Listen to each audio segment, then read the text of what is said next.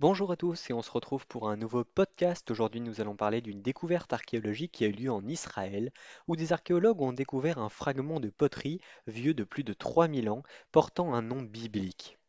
Alors en fait, pour la première fois, une inscription datant de l'époque des juges bibliques et se rapportant au livre des juges a été retrouvée lors de fouilles à Kirbat el-Ra'i, près de Kiryagat. Cette inscription rare porte le nom des Jurubal en écriture alphabétique et date d'environ 1100 avant notre ère. Elle a été écrite à l'encre sur un récipient en poterie et trouvée à l'intérieur d'une fosse de stockage creusée dans le sol et recouverte de pierres. Le site, qui est situé dans la forêt de Shahria du KKL-JNF, a été fouillé chaque année depuis 2015 et la saison de fouilles actuelle est sa septième. Les fouilles sont menées pour le compte de l'Institut d'archéologie de l'Université hébraïque de Jérusalem, de l'Autorité israélienne des Antiquités et de l'Université Macquarie de Sydney en Australie, sous la direction du professeur Youssef Garfinkel de Sahar Ganor, du docteur Kyle Kemmer et du docteur Gil Davis. Le programme est financé par Joseph Silver et la fondation Nathan et Lily Silver, les familles Rod de Sydney, Aaron Levy et le centre d'archéologie Roger et Susan Hartog de l'Institut d'archéologie de l'Université hébraïque. L'inscription a été écrite à l'encre sur une cruche, un petit récipient personnel en poterie d'une contenance d'environ 1 litre qui pouvait bien contenir un liquide précieux comme de l'huile, du parfum ou un médicament. Apparemment, comme aujourd'hui, le propriétaire du récipient y inscrivait son nom pour affirmer sa propriété. L'inscription a été déchiffrée par l'expert en épigraphie Christopher Rolston de l'université George Washington à Washington, D.C. Elle montre clairement les lettres Yod, brisées en haut, Resh, Bet, Ayin, Lamed et des restes d'autres lettres indiquant que l'inscription originale était plus longue. Les professeurs Garfinkel et Ganor expliquent le nom de Jérubal est connu de la tradition biblique dans le livre des juges comme un nom alternatif pour le juge Gidéon ben Yoash.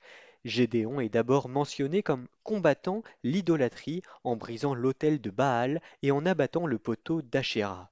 Dans la tradition biblique, on se souvient ensuite de son triomphe sur les Madianites qui avaient l'habitude de traverser le Jourdain pour piller les cultures. Selon l'Ancien Testament, Gédéon organise une petite armée de 300 soldats et attaque les Médianites de nuit près de Mayan à Rhodes. Compte tenu de la distance géographique entre le Sherfela et la vallée de Jezreel, cette inscription peut faire référence à un autre Jérubal et non au Gédéon de la tradition biblique, bien que l'on puisse pas exclure la possibilité que la cruche ait appartenu au juge Gédéon. Quoi qu'il en soit, le nom de Jérubal était manifestement d'usage courant à l'époque des juges bibliques. Les inscriptions de la période des juges sont extrêmement rares et presque sans équivalent dans l'archéologie israélienne. Seule une poignée d'inscriptions trouvées dans le passé porte un certain nombre de lettres sans lien entre elles.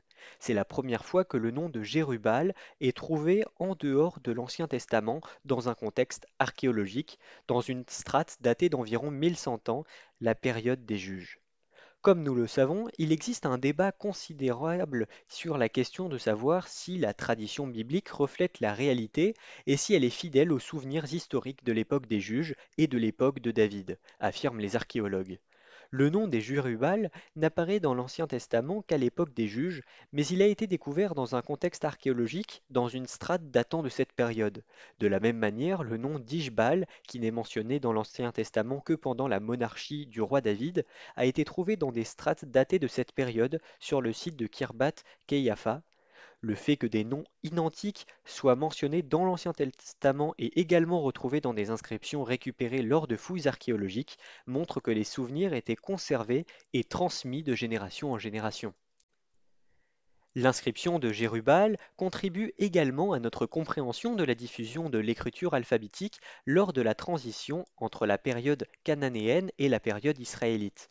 L'alphabet a été développé par les Cananéens sous l'influence égyptienne aux alentours de 1800 avant notre ère, pendant l'âge du bronze moyen. À l'âge du bronze tardif, 1550-1150 avant notre ère, seules quelques inscriptions de ce type sont connues en Israël, la plupart provenant de Tel Lachish, près de l'actuel Moshav Lachish. La ville cananéenne de Lachish était probablement le centre où la tradition de l'écriture de l'alphabet était maintenue et préservée. La chiche cananéenne a été détruite vers 1150 avant notre ère et est restée abandonnée pendant environ deux siècles. Jusqu'à présent, il y avait une grande incertitude quant au lieu où la tradition de l'écriture alphabétique a été préservée après la chute de Lachish.